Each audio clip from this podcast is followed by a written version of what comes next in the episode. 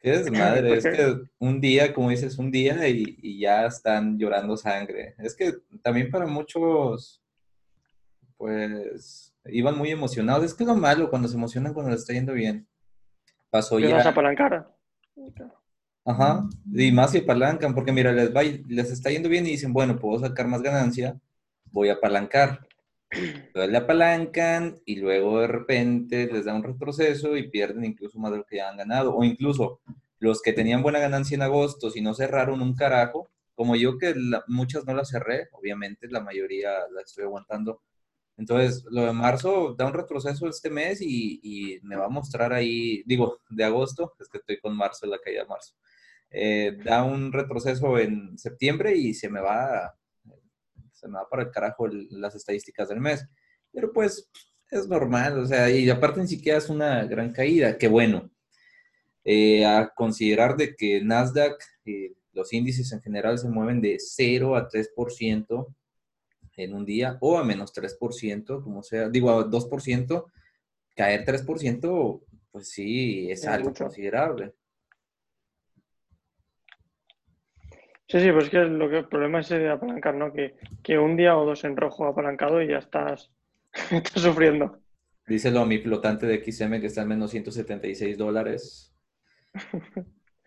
no, se nota, se nota. Pero bueno, o sea, al final esto es lo normal, o sea, eh, cuando es que cuando está todo subiendo, hay muchísima gente diciendo, madre mía, ¿cómo va a subir? Esto es una burbuja, eh, tiene que bajar no sé qué. Y luego cuando baja la gente, madre mía, esto es como en marzo y es como, joder, un poco de, calma, o sea, lleva un día en rojo, es normal, estamos en medio de una pandemia mundial, eh, hay cosas que no están claras, la recuperación parece que va a costar y bueno, eh, tranquilidad. ahorita en el mapa de, sectores solamente de tecnología, por cierto, Siu, eh, y cualquiera que esté aquí, si son del VIP, nada de discutir lo de señales que tengamos porque serán expulsados, no nada más del Zoom, también del VIP. Así que, tranquis. Y bueno, en cuanto a lo que dice del cierre, Johan, Johan Neira, Guillem, de ¿al cuánto porcentaje cierra? ¿El comentario? Eh, era, no, es a partir del menos 7 si no me equivoco. O sea, creo que si llega a menos 5, están como 15 minutos. Pero si llega a menos 7, sí que es cierre total. Pero vamos, eh, no, va a llegar, no va a llegar a menos 7 ni de coña. Y ya nos pasó en, marzo ese menos 7, pero es que mira, eh, lo, de las, lo de los sectores en cuanto a tecnología, bueno, si ven en finbis.com cómo están los sectores, eh, la tecnología iba genial. Entonces, también nos pasó en el VIP que veíamos que todos celebrando subidas y nosotros ahí como que aguantando, pero no teníamos casi nada. De hecho, rara vez mando señales en tecnología y de repente, pues, la tecnología está subiendo y hace que se vea como que las bolsas están subiendo también. Realmente, o sea, que todo en general, pero es porque estas impulsan al SP, impulsan a Nasdaq, incluso el Dow Jones por ahí también, un poco, porque es más industrial que nada, pero eh, así pasa con la tecnología y cae la tecnología y viene un bajón. O sea, yo ahorita estoy viendo mis flotantes y la mayoría de las que no son del sector de tecnología ahí la llevan. Algunas, claro, las arrastran, ¿no? O sea, de que ven que todo su portafolio está cayendo, la mayoría de las personas, especialmente los traders novatos, empiezan a cerrar operaciones de de lo que tengan todavía ganancias o para no irse en pérdida, como sea. Y pues esto va como que creando más eh, venta o más volumen también, menos volumen de compra. Entonces, por ahí va la cosa. Y bueno, ya le hacía falta la corrección a esto. Fíjate cuántos días llevaba por subiendo. Tesla hoy se dio un putazo como de 7%, ¿no? Eh, no sé, abrió en menos 8, creo. No sé ahora por dónde irá, pero eh, sí que ha tenido una buena corrección. Pero que también se han juntado varias cosas, pero aún así eh, ha sido por lo de el, uno que tenía, pues eso, bastante, como el 6,5 de Tesla y vendió un 1,5%, pero ya está. Pero en general eh, el otro día se reunió con el ministro de Finanzas alemán y ya le dijeron que para montar su planta eh, de Tesla ahí en Alemania que le van a hacer todo lo que necesite. O sea que tampoco es que esté tan mal, se está expandiendo y va bien la cosa. Lo que pasa es que a veces, pues mira, alguna corrección, que también es sana, ¿eh? No hay que preocuparse.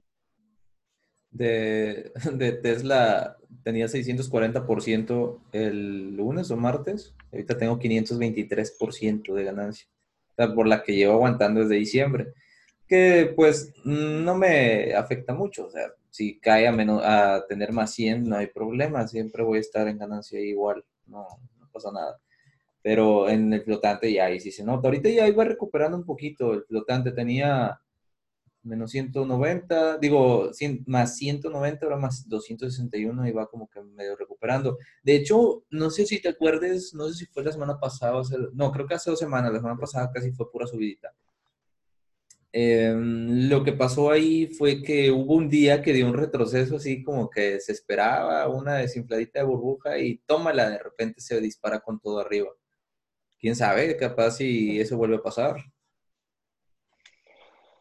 Sí, sí, o sea, eh, es que llevaba también subiendo, no ya no días, sino semanas directamente. O sea, desde antes del split llevaba muchísimas semanas subiendo y a lo mejor algún día retrocedía un poquito, pero luego el día siguiente eh, se disparaba. Y igual está pasando con todas las tecnológicas, pero bueno, no, no pasa nada. Esto es lo que hay. Y, ya está. Y también habrá mucha gente que estará probablemente cerrando sus posiciones eh, con todo el mes de, agosto, todo lo que ha sido. Y ahora empieza ya la, recta final de las elecciones y todo eso. Y está la cosa un poco más, eh, no sé, más rara. Sí, lo que es la tecnología es lo que está liderando ahorita tanto las subidas como bajadas. De hecho, estoy viendo que ya es casi 5.64% negativo el Nasdaq el día de hoy. Y bueno, los que estuvieron comprando, es que es lo que les digo, no compren cuando está muy arriba, porque están comprando con el FOMO, o sea, miedo a que se les vaya la oportunidad y compran muy arriba a Apple, compran muy arriba a Tesla, porque tienen miedo que de repente, por ejemplo, Tesla, que se dé un subidón hasta 600 dólares y digan, chin, me perdí ese 50%. Pero pues es que ese es el detalle, que, que pues siempre hay algún retroceso, o sea, fíjate la gráfica, no todo es escalerita como algunos días que van cuatro o cinco días seguidos así si van días así y tú entras, lo lógico es que de repente va a caer y te vas a asustar y vas a perder dinero. Sean acciones reales o apalancadas, igual te va a doler ese, ese flotante. Entonces sí, la puedes aguantar. Tesla y Apple para largo están bien. O sea, no, no hay que ser unos genios tampoco para meter una compra ahí sin apalancar y dejarla, pero hay que entrar en el mejor momento para sacarle más beneficio. Y también de no estar sufriendo ahí. Veo muchos que todavía siguen atorados con Yumia. Yo ahí abrí Yumia a inicio de semana y ayer cerré. Justamente no me da muy buena espina que digamos, ya como que ya se desinfló, ya pasó de moda y ya no, no esperen un subidón como el que estaba teniendo, ya, ya como que dejó de tener atención. vamos a ver qué, quiere compartirnos Ayup. No te estaba viendo, Ayup, estaba viendo las, las noticias. Lo de Yumia fue aprovechar el momento y, ya está. buenas, Miguel. Te echaba de menos. ¿Qué hay? Yo no. Nada, no te creas. Sí, sí, ¿qué onda? No, pero en plan, que hace mucho que no hablamos, tío. Desde que nos silencias a todos, que ya es muy difícil.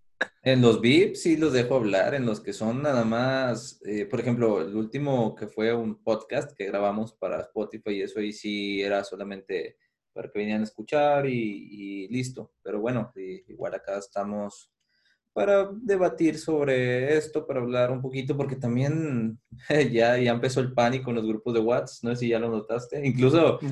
Bueno, es que yo creo, yo creo que es algo totalmente normal. Nosotros si nos fijamos en el Nasdaq, lleva unas tres semanas que, que siempre cierra como mínimo a, cero y pico, en negativo, en plan, estuvo subiendo mucho y una corrección, pues es lo que hay. Pues hoy le, dio por hacer una corrección. Lo que sí, la gente, yo creo que la gente que quiere hacer reentrada hoy, pues aún no, aún no es el tiempo porque no sabemos qué va a pasar mañana y hasta el fin de semana, pero no sé. Yo... En plan... Por eso les dije hace rato que hay que esperar a, ver qué sucede mañana. Si hay que hacer compras para aprovechar buenos precios, sería mañana, incluso en la última parte de la sesión. Porque también el problema del Nasdaq como que subió mucho, pues es que es en plan, puede, puede ir hasta niveles vivos, ¿sabes? Para hacer una, no sé, porque en plan sube, sube, sube y no, no te deja ahí una resistencia. Yo desde que vi que los bonos estuvieron subiendo ayer y dije, hmm, algo no pinta bien acá. De hecho, siempre hay que tener, bueno, al menos yo siempre tengo el TLT en mi, el ETF en, mi portafolio porque pues da una medio caída el mercado y, y ese ya empieza a subir no da demasiada ganancia, pero pues igual ya para estar sacando algo en verde siempre, porque pues eso es lo que me concentro yo, buscar eh, eh, salir en verde y creo que es en lo que deben de concentrarse eh, todos porque se concentran mucho en el flotante, se dejan llevar mucho por las estadísticas que te muestra, por ejemplo, el toro en tu perfil. Y ah, mira, llevo tanto del mes, sí, pero pues no estás mostrando ahí, o sea, no te muestra cuántas llevas en ganancias encerradas. ¿Qué es lo que lo que, a ver, voy a ver el mapa de... Ah, yo hoy eh, me pasó una cosa y me dio mucha rabia porque en plan, iba a comprar el SQQ, eh, el, ETF este que va, bueno, que es el inverso del Nasdaq. El inverso. Y porque en plan, yo tengo una posición ahí desde hace tiempo que la tengo como menos 10 o algo así. Y en plan, iba a meter como una reentrada y me dio mucha rabia porque el toro no me dejaba. Y claro, Ahora, ah, bueno, ahora, ahora hace un rato abrí una, bueno, que la tengo un 2% o algo así, pero es que me dio rabia porque le podría haber sacado un poco más, ¿sabes? Porque primero ahora en plan, el toro ah, iba abriendo y me ponía posición fallida, posición fallida, yo pensando, mierda. Pues es que, de hecho, Sí, estuve viendo, pero estaba experimentando eso por la cantidad de usuarios, bla, bla, bla, que me estaban diciendo. Tuvieron mucho crecimiento este año y al parecer no estaban preparados. Alguna, aún así dicen que qué pasa si Toro quiebra. Toro no va a quebrar, Toro no le importa. Si tú ganas dinero, no se lo estás quitando de toros, es lo que hay que quitarse de la mente lo estás quitando otro cabrón que está apostando en compra o venta al contrario que tú. Es así como eh, sucede. El toro siempre gana, siempre, siempre. El toro gana aunque pierdas, porque a la que, a la que abres, abres eh, en negativo. Así que. Sí, aunque tú ganes, más bien. Sí, yo creo que te entendí el punto. Sí, cuando tú abres, abres en negativo el, spread y, y, luego, pues a otro cabrón que está en contra tuya también le abrió spread y luego tú le ganaste dinero al otro y listo, así es esto. y el toro le gana a los dos. Eh, sí, exacto. No, no, a quebrar. no quebró con la crisis de... Empezó el toro en 2007 y le tocó toda la crisis del 2008, se le comió toda y, mira, o sea, y eso que apenas iba comenzando. Este año que han tenido bastantes clientes, no solamente Toro, Robin Hood, Ameritrade, eh, todo, entonces, pues, le agarran más clientes y especialmente novatos que llegan nada más a apalancar a lo pendejo y, pues esto empieza a, generar más comisiones. O no apalancas, a Toro no le gusta que apalanques, que no apalanques, perdón, a Toro le conviene que tú apalanques y por eso por default siempre te va a poner ahí eh, por dos o por cinco y cantidades grandes, porque pues sabe que muchas personas claro, sobre la línea legal de, que, bueno, ahí tienes tú para editar, tú metiste esa compra, eso es tu problema. Entonces, muchos nada más le dan ahí comprar y ya no se fijan que están apalancados por 5 y que le metieron el 50% de su capital a una sola operación. Ese es el, punto. Pero sí, de que quiebre toro, no se preocupen. O sea, ya sé que les preocupa mucho que toro tenga que comer y todo, pero pues ni modo. O sea, esto no, no, no va a quebrar, así que tranqui más probable tú que quemes tu portafolio que quiebre todo. Total. Pues Miguel, te dejo que yo me voy y muchas gracias como siempre. Dale. Ha quebrado antes Lehman Brothers que a Toro, o sea que imagínate.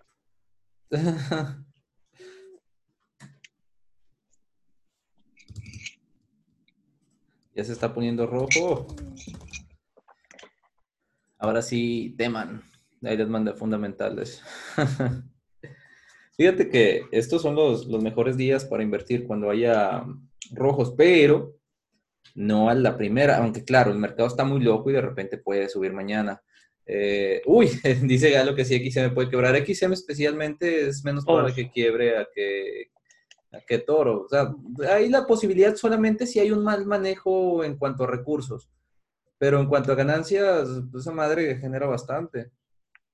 Eh, o sea, todos los brokers generan mucho en ganancias, pero en cuanto a manejo de, de ahí, de directivos, todo eso, ahí podría ser porque hay empresas, bueno, como todo, hay empresas que son mal manejadas y aunque generen buenas ganancias se van a la ruina. Y al revés también, si están más o menos batallando y tienen una buena gestión, pues ahí la logran librar. Mm.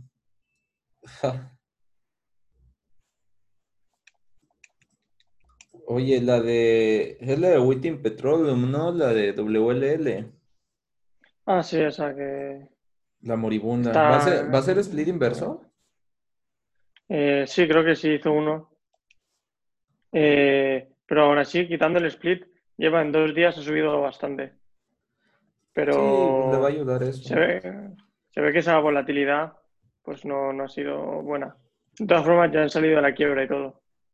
Imagino que ya hasta cerraron temporalmente en la cotización a veces, ¿no? Esa, o sea, por la, lo volátil. Sí, sí, o sea, lleva dos días que no abre. Pero bueno, supongo que igual la semana que viene, no creo que mañana, pero igual la semana que viene ya volverá a abrir para que todo el mundo meta ahí sus dólares. Cómo les encanta ir a sufrir a todos, ¿no?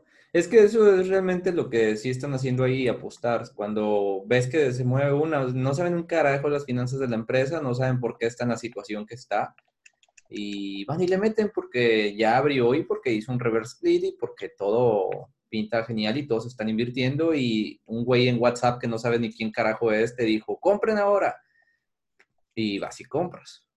Necesitan eh, ponerse al tanto. No, no he podido y me va a ser prácticamente imposible erradicar eso de, de, de WhatsApp, de, ver tanta especulación y, y, a veces llego como ave de mal agüero ahí a intentar darles una cachetada de realidad pero no, sé, es muy difícil de que compren esto. ¿Por qué? Mm, no sé, o sea, ya no te dicen por qué, realmente nada más están especulando, es que eso es lo que hace la mayoría. Necesitamos... Que a la gente le gusta eso. Eso de ganar ahí en un momento 200 dólares. Sí, pues es lo que la gente busca. La... Por eso es que estos cabrones de, de las academias y todas esas cosas que, te cobran una membresía muy cara, o sea, yo les cobro 25 dólares, pero pues les hago ganar el doble que eso muchas veces. Y eso invirtiendo poquito. Hay unos que, sacan lo de un año en una semana a veces. Pero depende de su capital. Entonces hay estos que llegan y te venden todas las cosas muy bonito y que cajero automático tu celular y que fuentes constantes y que bla, bla, bla. Y a, y a la gente le gusta lo fácil.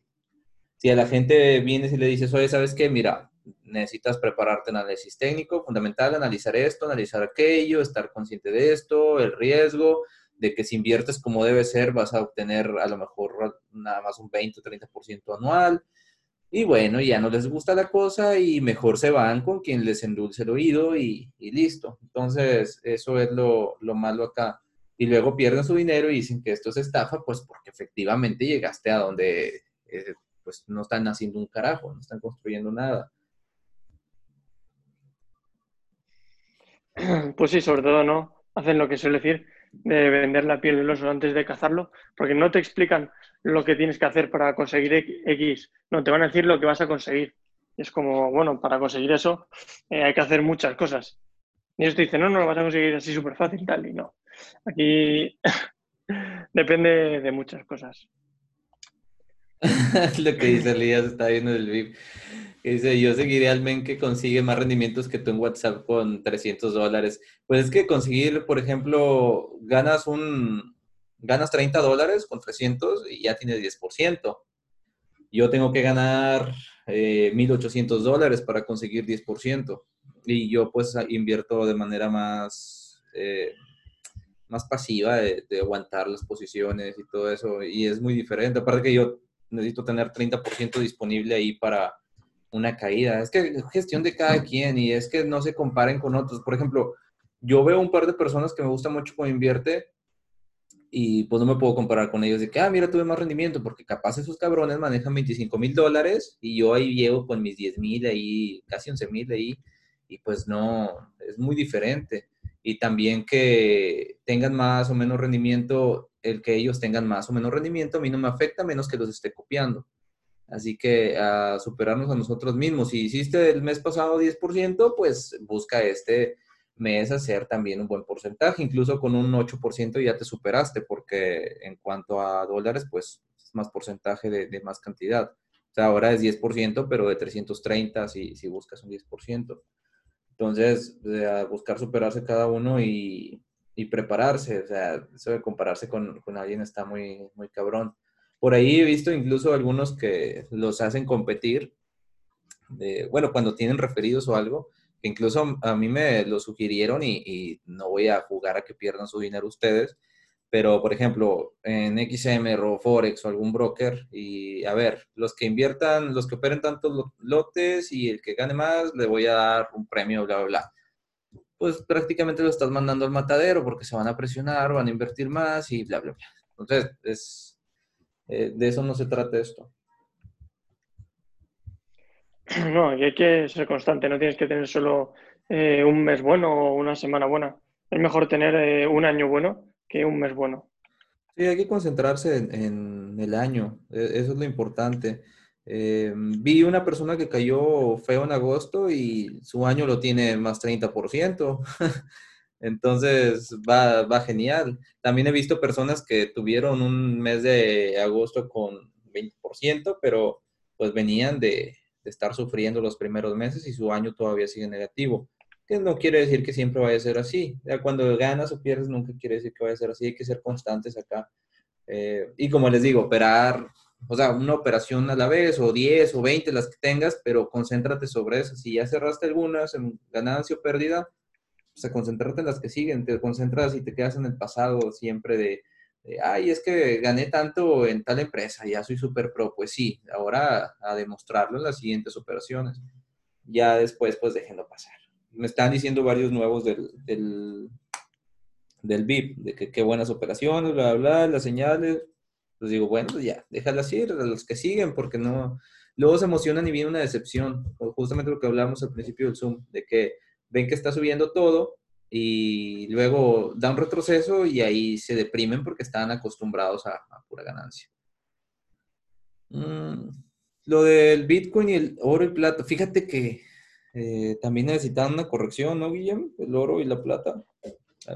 Sí, el oro, el, oro y la plata es que, sobre todo el oro tiene como, digamos, eh, una subida constante anual de, a lo mejor el 5% o así se calcula que sube el oro cada año. Y había subido en estos años, o sea, en estos meses había sido muy loco. Había llegado a subir eh, incluso más de 2.000 dólares, creo.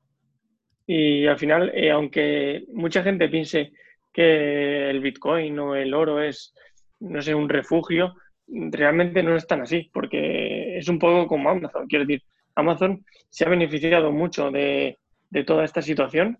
Eh, incluso en las noticias que estoy viendo han dicho, han comentado eh, el rendimiento, o sea, lo que iba a aumentar en cinco años eh, de comercio online lo ha aumentado ahora. Y a pesar de eso, en marzo Amazon también cayó. O sea, que no tiene nada que ver. Y el oro igual, o sea, subió y luego y es normal, es normal que baje. No, en todas las crisis va a subir eso disparado. Hay muchas personas que aman el oro y dicen, es que está subiendo porque también está subiendo con todos los índices y están, o sea, los inversionistas grandes prevén una caída y por eso están invirtiendo en oro desde ya. Ok, está bien, tiene algo de lógica, por así decirlo, pero es mera especulación. Bueno, entonces, eh, siguió subiendo y después se dio un putazo el oro, estoy viendo la gráfica.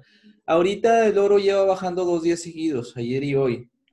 Y el mercado hoy también está bajando. Si estuvieran realmente correlacionados, como dicen, de que, a ver, e, este va a subir, entonces el otro baja. O sea, mucho, mucha gente cree eso, de que el oro va al lado contrario, donde va el mercado, por, porque pues es activo de refugio o cosas de esas, que un activo de refugio no necesariamente significa que sea que vaya en contra, o sea, para eso pues mete una puta venta, ¿para qué metes en oro?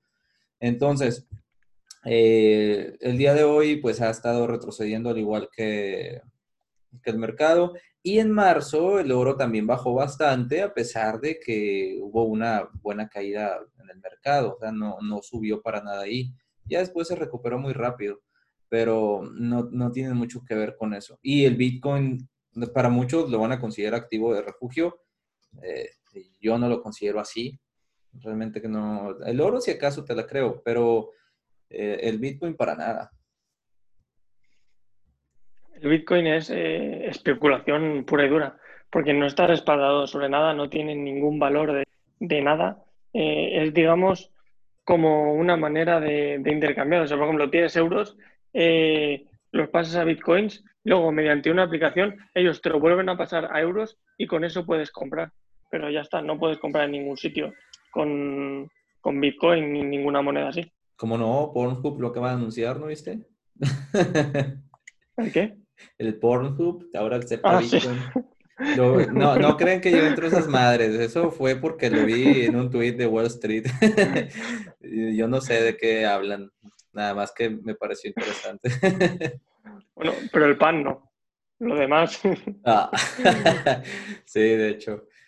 Sí. Vida emprendedora acepta Bitcoin también, las membresías. Eh, pero sí, no, no hay mucho respaldo ahí. Es el valor que pues nosotros le hemos dado a las personas. O sea, el valor que ha ido adquiriendo, pero pues no, no hay nada que lo respalde. Tampoco es de que, bueno, se medio controla ahí cuando pasó lo del halving y todo eso, para que no haya más en circulación y cosas de esas. Y por ahí aplicaría como aplica con, con la economía, que en la economía, en lugar de dejar que haya más en circulación, están inflando y poniendo más en circulación. Eso sí hizo lo, contrario. Sí, pero eso al final solo hace que, caiga un poco eh, el dólar y ya está. Cuando pueden hacer, pueden ahí imprimir más, pero tampoco demasiado, son moneda robusta. Pero de hecho PayPal estaba ya con eso de, de entrar al negocio en, bit, en bueno, en cripto. Y es que no necesariamente tiene que ser que sea el Bitcoin a huevo, con que una empresa haga algo bien, o sea, alguna otra blockchain haga algo bien, eh, podría como que impulsarse un poquito. De hecho, estaba viendo desde el año pasado, ya no supe en qué acabó eso, a lo mejor por lo de la pandemia, pero Estados Unidos ya estaba temiendo tanto el Bitcoin que estaban planeando hacer una cripto también. Sí, pero no sé en qué. Leí que tanto Estados Unidos como China estaban intentando crear las suyas y básicamente para controlarlas, que es como crear una moneda digital realmente. Lo, de las criptomonedas, lo bueno es que digamos que nadie lo controla. Por eso tiene una parte buena y una parte mala. O sea que al final, no sé, yo tampoco lo veo tan claro. Mira, va medio en subidita el mercado ahora eh, bueno, lo veo en mi flotante, no, no quiere decir tanto que el mercado en general, pero mi portafolio está más o menos variado. Em, el de Apple sí que dio una buena oportunidad para comprar. Claro, no lo tomen como consejo de inversión ni nada, pero yo considero que, de hecho, cada que Apple daba un revés, yo metí otra compra y todas las tengo en verde, a excepción de, de la que abrí, creo que antier. Pero por ahí, pues Apple, Apple va, vas a aguantar bien ahí. Si te da mucho miedo meterle ahí arriba, le metes poquito y ya si baja, le, metes más. Eh, tener varias posiciones a diferente precio es mejor que meterle todo. Bueno, al menos yo así opero, no sé cómo operan los demás, pero me gusta más que si voy a tener, supongamos, 400 dólares, quiero invertir en una empresa, no se los meto de una. Me arriesgo, o sea, tomo el riesgo a ganar porque si yo meto una compra y digo riesgo de ganar porque meto una compra y si se va para arriba, ya no meto la que sigue. Pero entonces, si yo estoy seguro de una empresa, meto una compra, mm, sin importarme dónde esté en técnico. Si yo confío en el fundamental, le meto donde sea. Si está en una resistencia, yo le meto porque si cruza la resistencia me va a ir bien. Me pasó con Mastercard, me pasó con varias, nos pasó recientemente con Footlocker. Que cruza la resistencia y luego regresa y ya la convierte en soporte y ya chingaste. Ahora sí ya va a ser siempre en verde, va a estar, a menos que vuelva a cruzar hacia abajo, cosa que veo difícil en algunas empresas. Entonces, eh, meto la primera compra y donde vaya retrocediendo 1 o 2%, porque generalmente las tomo cuando van en caída, entonces le voy metiendo las que siguen hasta que llegue al capital que estaba destinado para esa empresa y ahora sí lo dejo se hace todo un conjunto. Así si ya llega en un futuro de que no me decido cuál cerrar, o sea, no me decido si cerrar o mantener, pues cierro algunas de esas posiciones y listo. Claro que Toro te da la opción de cerrar parte de la operación cuando inviertes eh, más de 50 dólares, más de 100 dólares.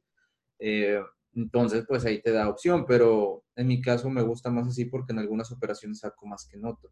Y, bueno, es, es parte de la estrategia que manejo en esa cuenta. No, y además que si cierras una operación, luego puedes utilizar ese capital para abrir otra, lo que sea. Y si tenías varias operaciones, pues sigues teniendo operaciones en esa empresa y, mejor. Por eso siempre, yo siempre también aconsejo a todos los que preguntan que si quieres invertir X dinero en, una empresa, mejor hacerlo en varios días, porque como justamente pega el bajón, como mucha gente que Tesla no paraba de subir y estaba entrando súper fuerte la gente ahí con todo, con miles de dólares, claro, ha pegado este bajón inesperado y, se han quedado ya atascados. Sí, es, lo malo que se quedan luego estancados cuando le meten muy arriba. Bueno, ahí está el claro ejemplo de Yumia. Fíjate, me comenta, eh, bueno, es que siempre hay comentarios buenos y malos en YouTube, eh, pero me comenta uno, sí, mira, Yumia, hablaste de esto y ¿dónde está ahora? Pues sí, güey, pero ¿dónde estuvo antes? ¿Dónde estuvo justo después del video donde estuvo más 90%. Ahí ya si no cerraste es tu problema, o si entraste ya muy arriba es tu problema. Se los hice cuando estaba en el mejor precio, igual Inda, pero Inda no ha, no ha dejado de, o sea, no ha vuelto al break-even de, cuando grabé el video ese. Y, y, hay que aprender a hacer tiempistas ahí, ¿no? O sea, quieren todo en la boca, de que, a ver, compren este precio y salten esto. Eso págate un proveedor de señales y se acabó el pedo. Pero si no te limitas al menos a, analizar bien y nada más ves que cualquier canal de YouTube, porque es cualquier canal, aunque ni siquiera sepan cómo opera la persona y ven, ah, mira, este dijo que compre esto, compro. Porque están acostumbrados a creer las cosas fáciles y así no van a llegar a nada. Así igual Watts. A ver, compren esto. Ah, mira, él dijo que compren. Si él dice, entonces así es. ¿Por qué? Porque solamente quieres sentirte seguro de que si vas a valer pito, vas a valer pito junto con alguien más o si te va a ir bien, te va a ir bien con él. O sea, que no estás solo. Es como cuando vas a, un lugar y te sientes más seguro que vaya alguien contigo y cosas de esas. Entonces, de eso no se trata aquí. Necesitas estar seguro tú por tu cuenta, porque cuando tú analizas algo, te da lo mismo lo que digan las personas de que, ah, mira, es que esta no hay que entrar ahí o no hay que comprar la empresa, pero pues si tú estás seguro de tu análisis, no te, si acaso lo tomas en cuenta para ver, a ver, se me pasó esto a analizar, voy a revisar, a ver qué tal, pero cuando tú estás seguro, pues mantienes y ya. Pero cuando no tienes nada de experiencia en analizando ni te preparas nada, cualquier opinión de cualquier persona te va a, a mover las ideas.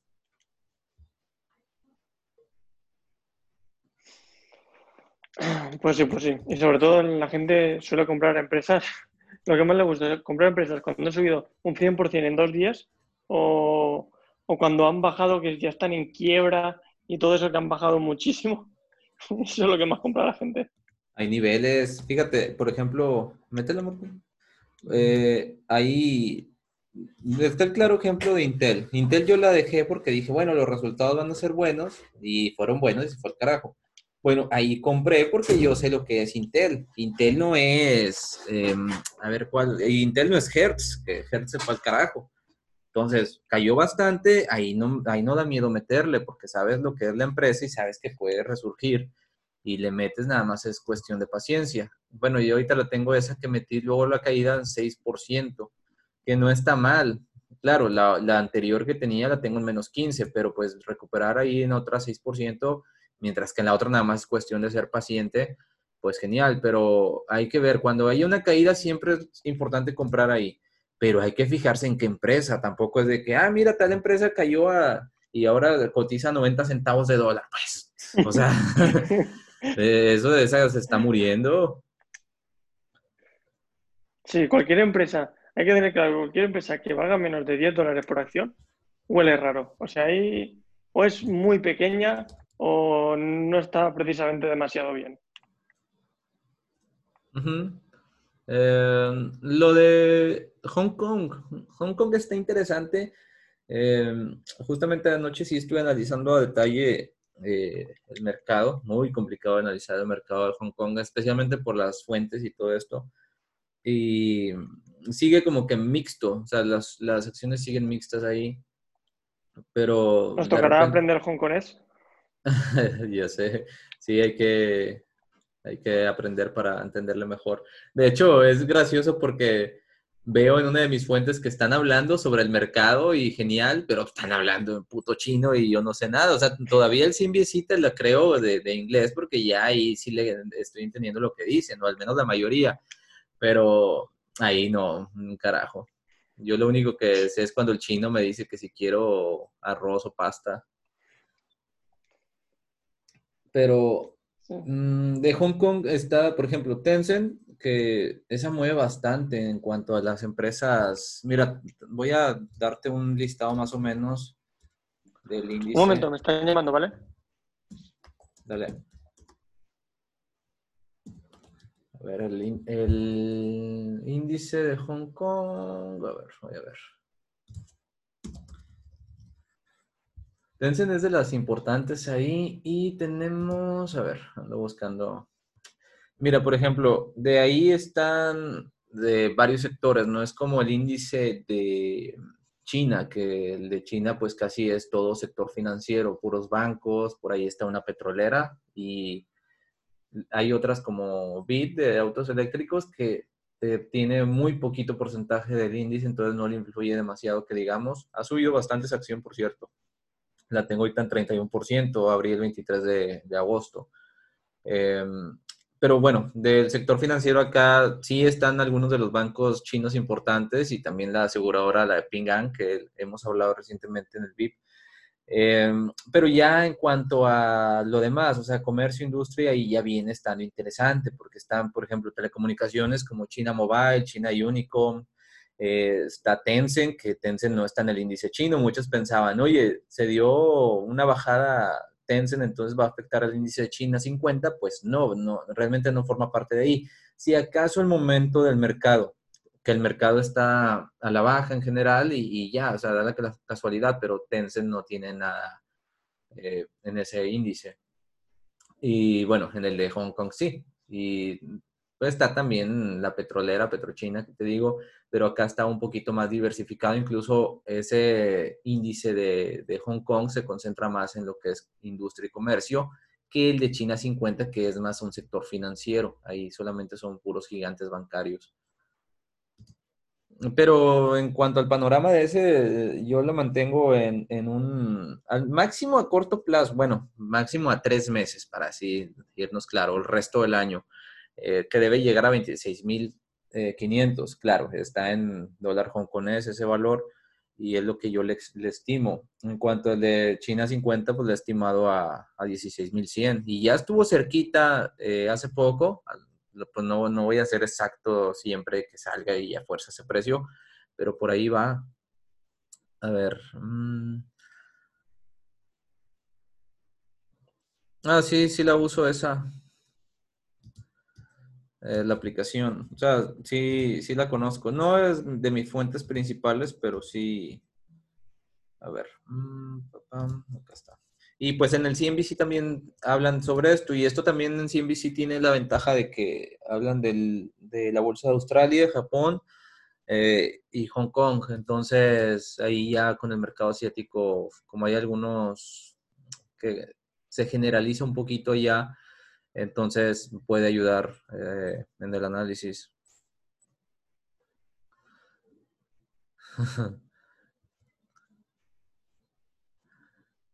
A ver. Mm, dólar frente al peso. Mira, em, cuando la bolsa de Estados Unidos le va bien, al peso le va bien. Y gana un poquito más sobre el dólar, curiosamente. Pero cuando cae el dólar, el peso cae mucho más que el dólar. Es el movimiento que hace. Por ejemplo, si el mercado de, Estados Unidos tiene una caída fea, el peso mexicano cae más feo. Y también cuando sube, el peso mexicano sube un poquito más que el dólar. Por ahí va la cosa. A ver, cuando te refieres y contratan a alguien que les venda señales, yo entiendo que tu punto es más por estar aquí por las señales. Mm, la idea es aprender siempre. O sea, si tú quieres señales, la tienes fácil. Vete a un proveedor de señales. No necesariamente te estoy diciendo que conmigo, pero hay bastantes proveedores de señales de Forex, de futuros, de, opciones, de, acciones comunes, de, de, todo hay. La tienes fácil, pero el problema es que si eh, estás dependiendo de un tercero, sean señales o sea lo que sea, estás dependiendo de alguien. La idea es que siempre aprendan. Es lo que yo les digo, incluso los que ya están en mi grupo les digo, aprendan porque yo de un día a lo mejor digo, ¿sabes qué? Ya, ya no quiero mandar señales, ya no quiero tener el grupo, ya, carajo. Entonces, no te va a quedar nada. O sea, te quedó nada más el dinero que ganaste o el dinero que perdiste, pero no te queda nada de, conocimiento. Mientras que cuando tú estás atento, estás leyendo eh, o lees, agarras un libro y lo lees, eh, o ves más eh, videos aprendiendo, como sea. El chiste es que vayas recopilando aprendizaje. Entonces eso, eso sí perdura, eso sí se te queda. Y si un día eh, estás contratando proveedor de señales o, no, y, pero pues estás evolucionando y estás haciendo operaciones por tu cuenta y ya no necesitas a nadie. Ya después te vuelves rentable y ya no necesitas un carajo y, y pues ya le puedes dar tranquilo tú. Incluso ya a lo mejor ni siquiera necesitas un grupo para debatir ni nada eh, pero bueno, o sea, podría ser, pero pues ya cuando vas teniendo más nivel y ves que hay muchas personas que llegan a especular y cosas de esas, dices, sabes que ya, ya no necesito nada de esto, ya mejor me voy por mi cuenta y listo. Entonces la idea es que, que vayas, eh, que vayas a, a, darle por tu cuenta, porque como tú dices ahí, de que nadie te va a garantizar 100% de ganancias y y así es, o sea, nadie te garantiza nada y no porque sean malos o sea, o, u otra cosa, que se estén protegiendo de que, ah, mira, ya se está protegiendo y si pierdo mi dinero, pues ya ni modo. No, no tanto así, sino que el mercado no sabemos qué puede pasar. El mercado de repente se da un revés o de repente da un subidón y, e, estamos ah, sobre eso. O sea, cada persona hace em, máximo su análisis, lo más que pueda analizar, eh, técnico, fundamental, pero pues al final de cuentas surge una noticia y se va todo eh, arriba o abajo. De hecho, ahorita lo que está, lo que me mantiene a mí con confianza en cuanto a las compras, o sea, invertir en compra, eh, es justamente eso, lo de la vacuna. Que de repente si surge una vacuna, de quien sea, que claro, los que están ahí invirtiendo en, empresas como Moderna y cosas de estas, solamente están apostando a ver quién avienta la vacuna.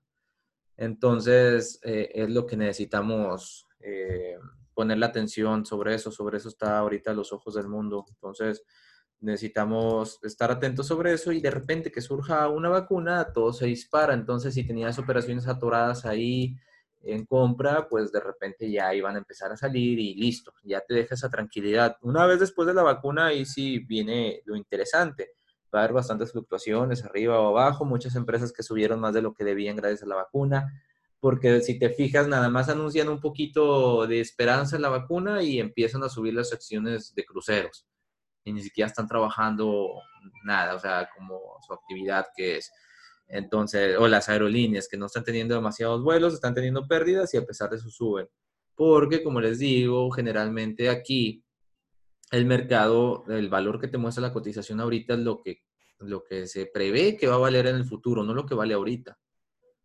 Entonces, eh, eh, por eso fue que Intel cuando cayó a pesar de sus buenos resultados, fue justamente por eso, porque se le estimaba en el mercado que eso es lo que debería de costar luego de que Apple le dio una patada en el trasero y lo, dejó fuera de la jugada ahí. Entonces, es como pasa esto también. Cinemark, que no estaba teniendo, pues estaba cerrado hasta hace poco, que ya están teniendo actividad, estaba subiendo de repente algunos días. Anunciaba algo sobre la vacuna y estaba subiendo. Y ni siquiera tenía actividad.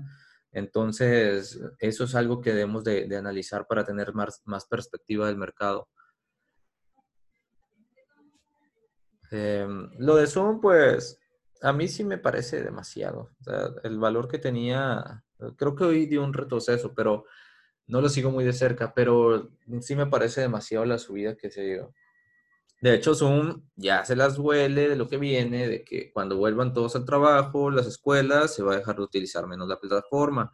Lanzó una oferta, de hecho te digo porque yo tengo el Zoom, eh, la versión Premium o Pro, como se llame, no me acuerdo cómo se llama, por, para que no me limiten el tiempo de, de, de los Zoom que hago. Y me llegó un correo de que si pago todo un año, me ahorro, a ver, por aquí tengo el correo, justamente me llegó antes de, mandar este. Mm, aquí está, que me dan 30% de descuento si pongo eh, el año entero. En mi caso sí me conviene porque pues lo voy a, lo planeo utilizar al menos todo el 2021 y y entonces eh, esto es lo que hacen para ir recaudando fondos, porque si de repente en cuatro o cinco meses ya no lo necesitan, pues igual ya pagaron la, la suscripción. Entonces, por ahí va la cosa. Pero sí, de que debe de, dar una corrección más grande, la de hoy, la, debería de dar. Esto mero, mera especulación. No, no lo he analizado a fondo porque no me gusta y no me gusta especialmente por esto también que mueven demasiado volumen ahí entonces no, no me agrada tanto como para ponerle atención ahí. Igual las farmacéuticas. Hicimos un video con información de, de Daniel, que es del equipo, y, y, ahí estaba toda la información de las farmacéuticas, cuál podríamos poner la atención, cuál no, pero a pesar de eso a mí no, no me agrada mucho para invertir. A veces lo veo claro en una farmacéutica, pero no, no es mi sector para nada. Lo de meses atrás que vendieron sus acciones directivos, pues yo lo haría. O sea, y no lo haría porque luego se va a ir el carajo. Yo lo haría porque, digo, si inviertes demasiado, o sea, una fuerte cantidad de dinero y ves la oportunidad ya de que se revalorizó bastante tus acciones y puedes sacarle ahí un 500 o, o 1000%, pues vendes y ya, y al carajo, si sigue subiendo después, ya hiciste buena ganancia y listo. Lo de Google Meet sí lo eh, probé. Obviamente estuve buscando alternativas. Siempre hay que reducir costos, pero no me gustó para nada y no me gustó especialmente porque no se podía, no se pueden grabar, al menos que ya se pueda, pero no se podían grabar las transmisiones y yo se las grabo, por ejemplo, en los, en los Zoom del, del Premium yo les dejo grabadas, grabados todos los Zoom que hacemos. Por ejemplo, el de los viernes, mañana hacemos uno, luego el cierre y esos los dejo guardados por si alguna persona se lo perdió. Entonces, si usaba el Google Meet, pues tenía que usar otro programa y bla, bla, bla. Entonces, mejor me quedé aquí, más fácil. Además de compartir pantalla y todas esas cosas, y luego levantar la mano, luego expulsar usuarios, Ah, dale. Sí, no, igual ya me quedé en Zoom, ya tengo la... Eh, aparte que ya los acostumbré en Zoom como para cambiarles de plataforma ahora. Mm, pues el Nasdaq sí se había dado una corrección hace poco. Fíjate, les, mandé un video de que subí a mi canal personal y se los mandé ahorita, creo que nada más lo mandé en un grupo de WhatsApp, pero ese día había retrocedido 5%, creo. O sea, no, el día de hoy ha retrocedido más, pero fue 5% ese día y desde marzo, pero no, en marzo sí, sí te hacías pipí. Ahí sí estaba, sí estuvo fea la caída. Y me acuerdo que ahí realmente los que, sí, imagínate, ahorita si, si le lloran un retroceso de, este porcentaje y su portafolio apenas sí bajó un 3%, imagínate en marzo, llegué a estar en mi portafolio menos 40%.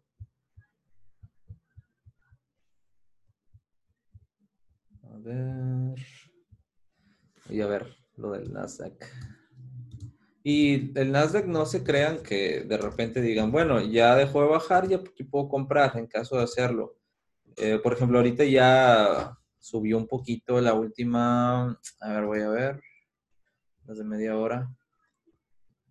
Ah, no, sigue medio bajando como quiera pero de repente como que mejora un poquito y dices, bueno, ya ahí puede, puedo comprar, pero la sesión de mañana todavía sigue y mañana va a haber dos, o sea, muchos que van a aprovechar que hayan caído precios en diferentes empresas y también va a haber quienes se sigan asustando y vayan a empezar a cerrar, entonces debería ser un día mixto, o sea, empresas arriba, empresas abajo y no debería haber tanta decisión, pero lo lógico, bueno, al menos lo que yo preveo que podría pasar es que mañana siga cayendo todavía más.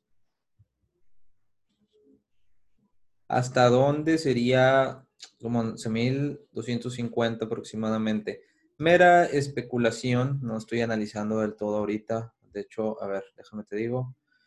Sí, eh, tengo mi, o sea, el soporte que le tengo marcado donde podría llegar es a 11.278. Esto basándose en la gráfica de, de Toro. Por ahí a lo mejor no se acerca tanto, a lo mejor se, se detiene justamente en su soporte más cercano, que fue el de 11.750. De ahí debería de, si cruza, se va a ir al siguiente. Máximo debería ser ahí. Eh, una caída fea, o sea, considerándola ya fea, sería hasta 10.500. Pero mm, dudo que se dé, especialmente por lo de la vacuna. Además que, pues, Apple nada más dio una corrección de repente y puede volver a retomar. De hecho, hubo bastantes empresas de Nasdaq que cayeron hasta veintitantos por ciento el día de hoy. También eso puede ser que haya hecho que se retrocediera. No tienen tanto impacto en el Nasdaq como lo es Apple, pero aún así.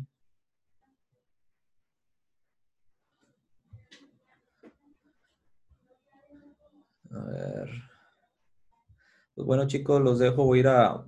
Es que estoy haciendo el curso de Forex. O sea, se los estoy compartiendo. Voy a estar siguiendo con las demás lecciones de, Forex para completarlos en, en, la web. Y voy a estar trabajando sobre eso estos días. Igual cualquier novedad que salga interesante en el mercado y se las comparto. Y pues ahí estamos pendientes y no le teman a los números rojos. Esto es parte del mercado. Al contrario, son los números que cuando ya tengas más experiencia son los días que, que vas a esperar, los días rojos para comprar barato no vas a comprar, como siempre les digo, les digo, no vas a ir a comprar tu consola favorita una nueva pantalla cuando esta aumentó de precio. Vas a esperarte a cuando esta esté en promoción y ahí vas a comprar. Así son los días rojos. Bueno, chicos, ahí nos leemos. Voy a subir esta repetición igual eh, y ahí se las paso.